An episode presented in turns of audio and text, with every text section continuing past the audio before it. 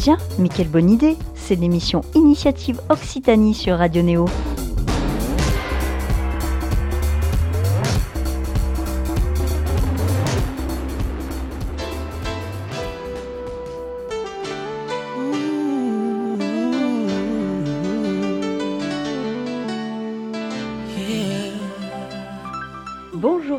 Bienvenue dans notre émission Le Point Orgue qui fait la part belle aux associations de la région Occitanie. Mais pas que, on va le voir.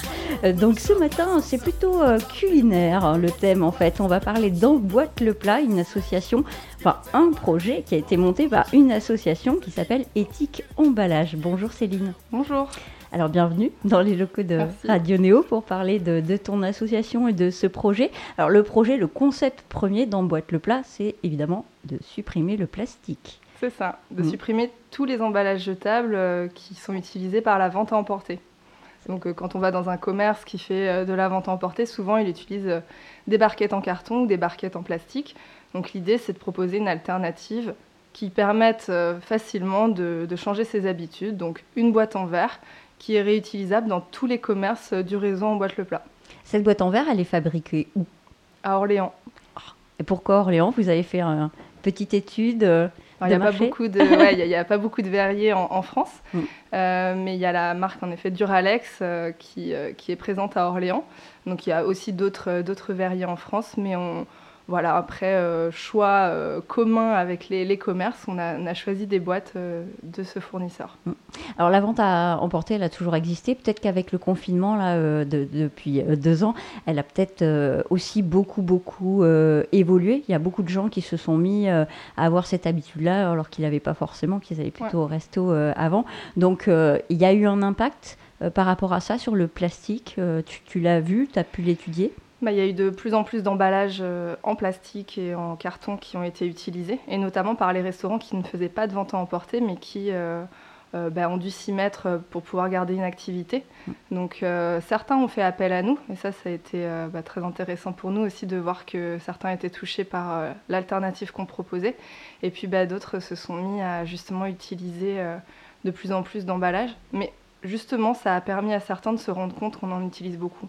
C'est ça en fait. Le principe c'est de se rendre compte et après euh, on, on passe aux actes. Enfin c'est mieux. Alors ne plus manger dans du carton par exemple, euh, c'est quand même bien culinairement parlant parce que c'est pas toujours euh, super. Ça dépend. Si c'est un poulet curry au carton, c'est pas forcément bon en plus.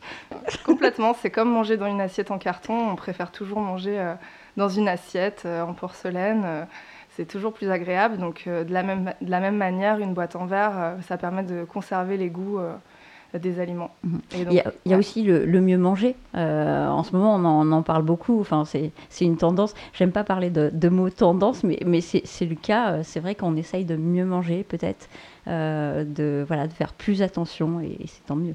Oui, c'est tant mieux. Et donc, peut-être qu'on pourra aussi faire plus attention aux emballages euh, qui permettent justement de, de conserver et de mettre cette nourriture on fait attention aujourd'hui. Exactement. Vous avez euh, noué euh, des liens euh, avec des restaurateurs, avec des endroits évidemment qui, qui font de la vente à emporter. Comment vous avez tissé ces liens à Toulouse? Comment, comment ça s'est passé au début? Alors au tout début, donc c'était en 2018, euh, quand on s'est réuni le, le collectif, on était sept personnes, euh, bah, on est allé à la rencontre euh, des restaurateurs, euh, donc plutôt des restaurateurs du centre-ville. Euh, donc on a frappé à la porte et on est allé euh, discuter avec eux de bah, déjà des emballages qu'ils utilisaient pour mieux comprendre euh, ce, que, leur pratique et puis euh, euh, leur proposer euh, une alternative sans que ce soit encore très très clair, mais l'idée de comprendre si ils seraient prêts à passer à autre chose. Mhm. Donc euh, on a commencé comme ça avec une petite étude euh, auprès de 50 commerces euh, dans le centre-ville. On a fait aussi une enquête auprès des habitants euh, qui nous permettait de sentir un petit peu Mhm. les, bah, justement les tendances. Une étude de marché au plus près du marché. en Voilà, fait. c'est ça. Et, euh, et puis euh, bah, d'étudier aussi si des alternatives comme ça existaient en France. Donc, ce n'était pas le cas à l'époque. Et donc, c'est pour ça qu'on s'est lancé en, en 2019.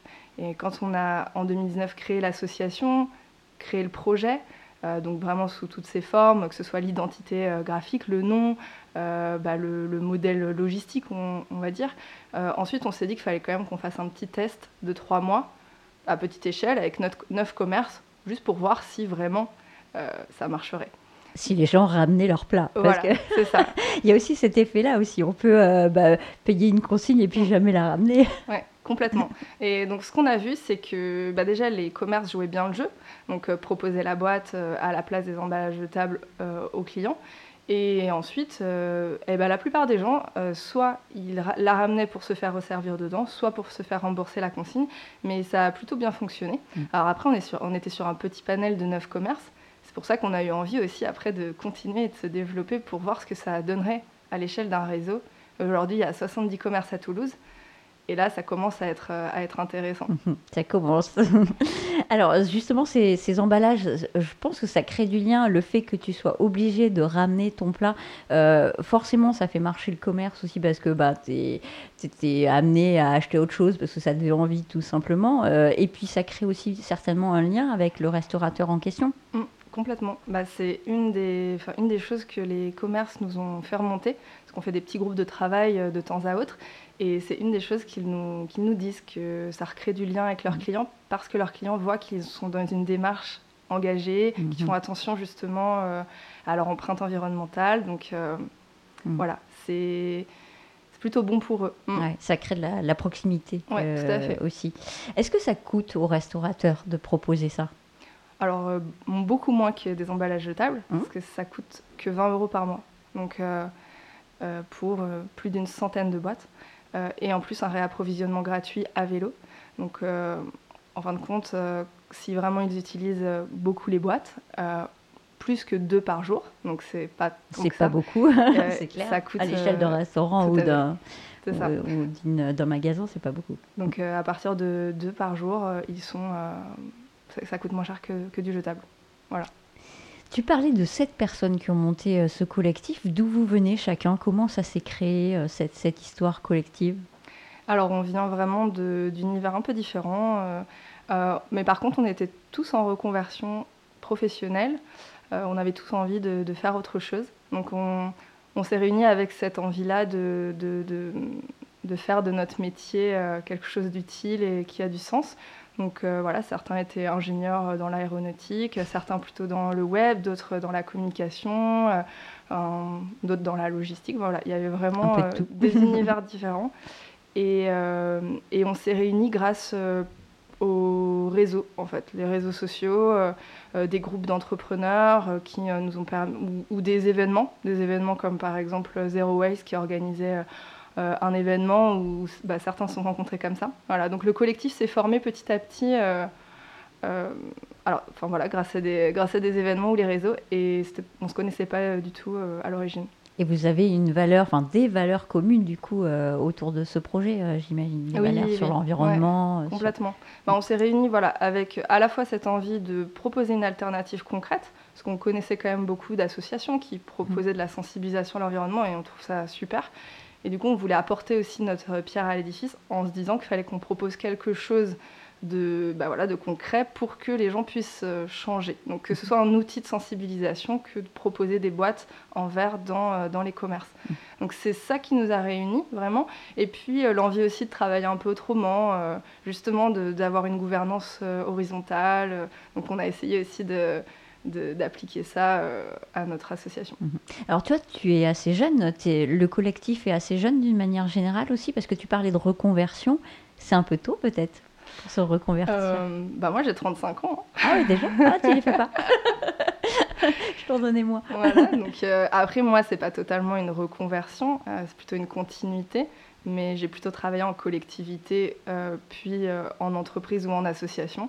Euh, mais j'avais envie justement d'être dans la stratégie de, du projet en fait euh, et de pouvoir prendre les décisions. Donc euh, ce qui m'intéressait aussi c'était cette gouvernance plus horizontale et, mhm. moins descendante, donc qui prennent vraiment en compte le terrain. C'est ça qui m'a... moi j'avais envie, c'est là où j'estime que je suis dans une reconversion mhm. professionnelle, mhm. c'est plus sur cette partie-là pas tant sur euh, les sujets que, que je traite. Mhm. Voilà. Alors tu parlais de réseau euh, tout à l'heure, donc on a parlé de Toulouse, là vous avez 70 commerces et, restaurateurs euh, qui, qui, utilisent donc ces plats en boîte le plat.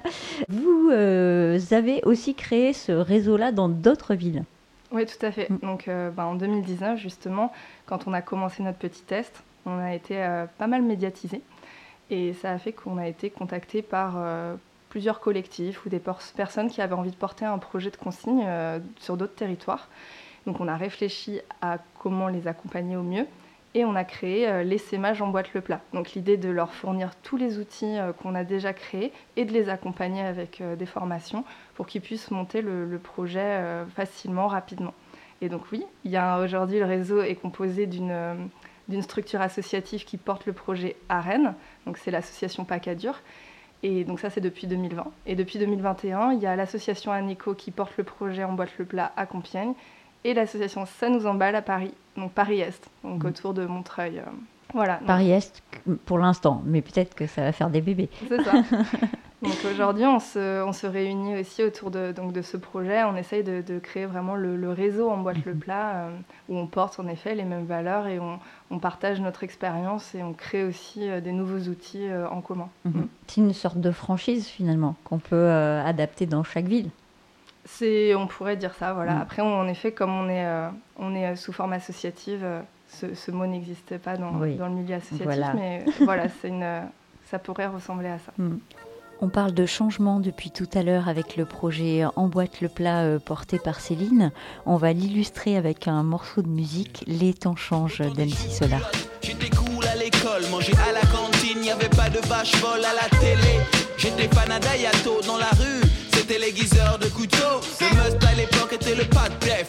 Folon, Gilles Villeneuve et Michel Polnareff. Créateur d'avant-garde, avant Gauthier, je choquais. Les blue jeans avaient quatre ourlets. Tu peux me nommer rappeur nostalgique, néo-romantique, aux actions bucoliques. Avant, pour les gosses, les grands étaient des mythes. Regarde, maintenant c'est les parents qui flippent, les temps Tu prends ce putain de gun, vas-y, va braquer, tu rentres, tu prends la caisse et on dégage.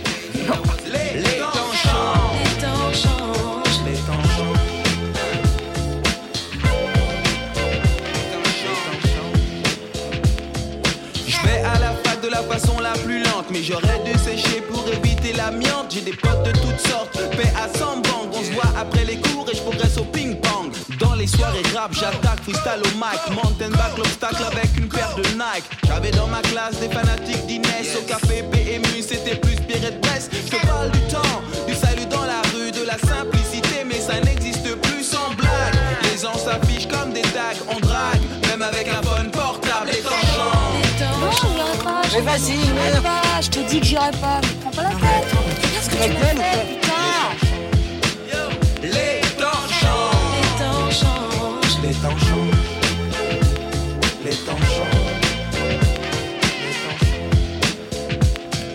un peu comme Pérec que je me souviens de l'académie des neufs et des temples égyptiens. Je suis pas vu le père depuis la mort de Sadat. Si tu comptes en années, tu comprendras que ça date. Tu les aides pickpocket chez les kangourous,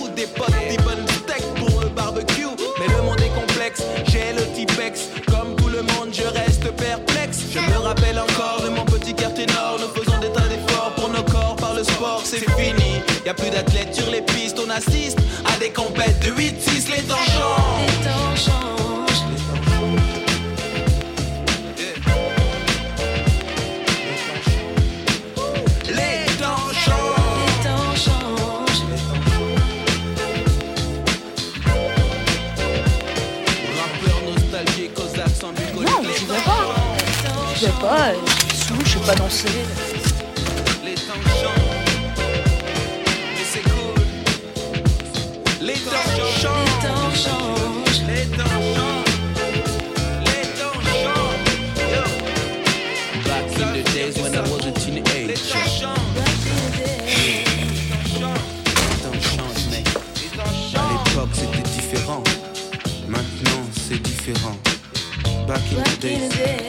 Les temps changent d'MC Solar. Nous sommes toujours avec euh, Céline pour parler du projet Emboîte le plat.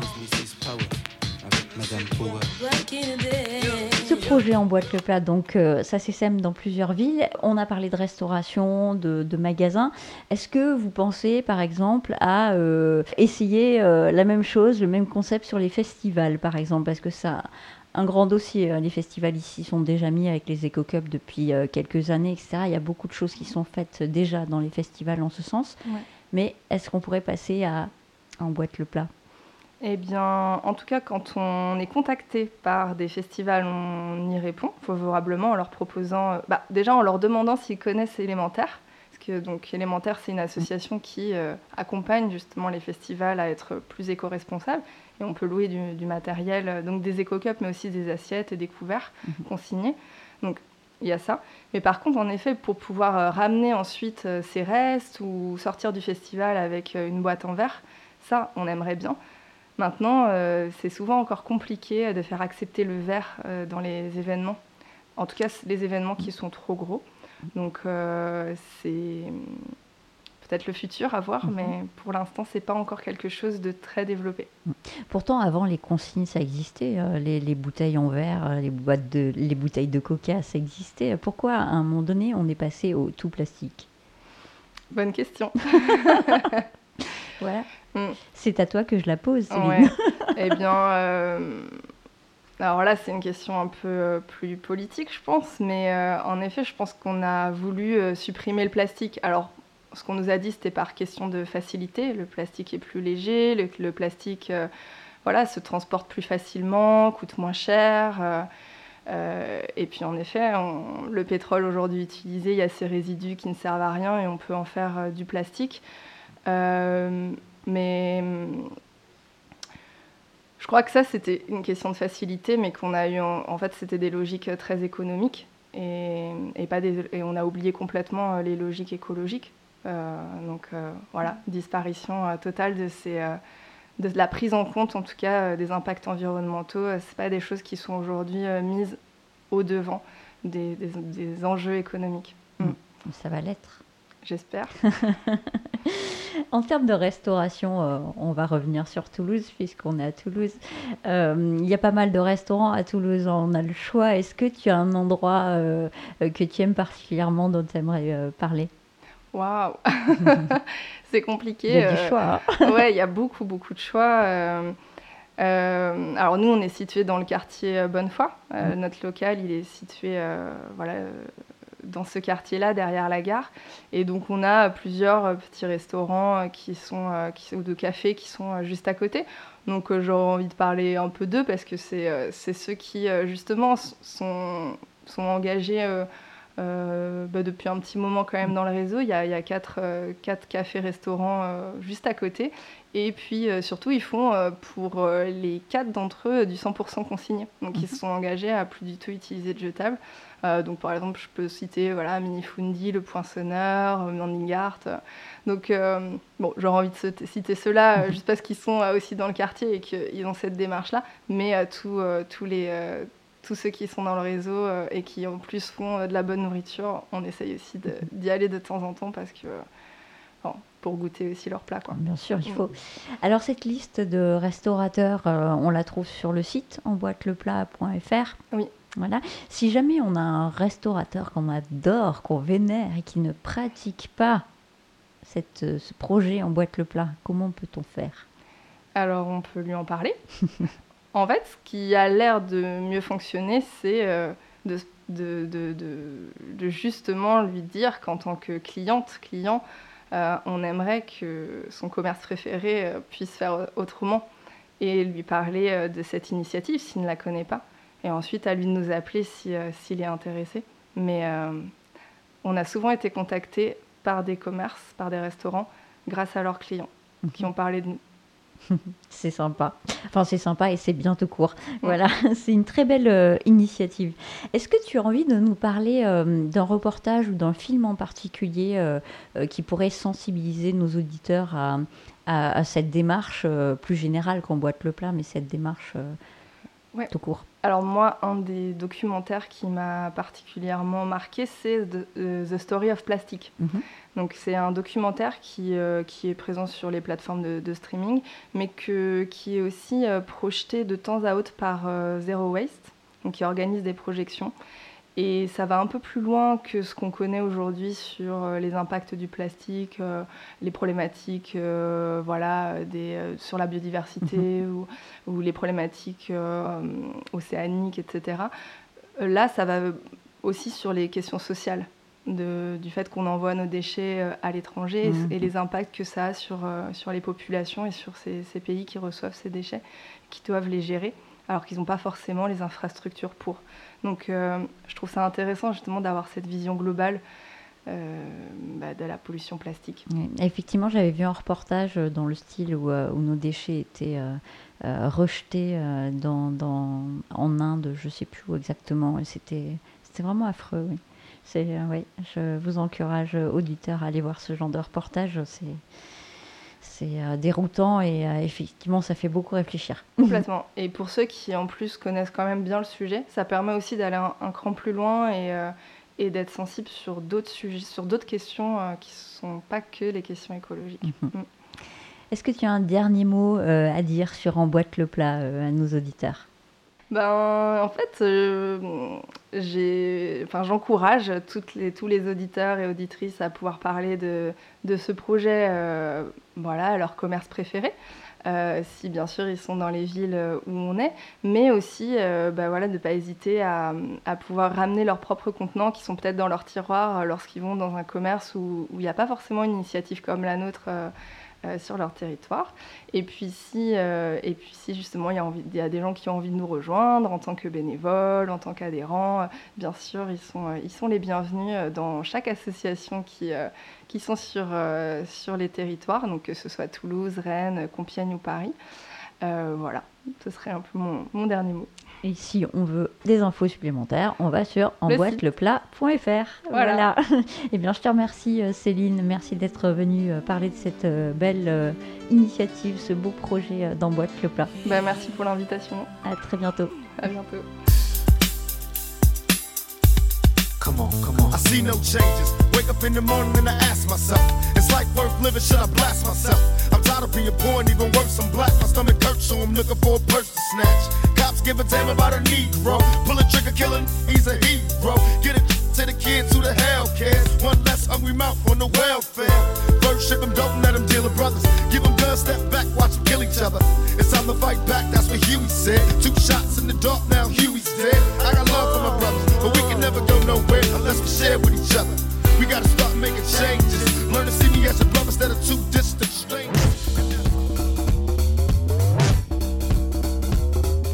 Quelle bonne idée C'est l'émission Initiative Occitanie sur Radio Néo.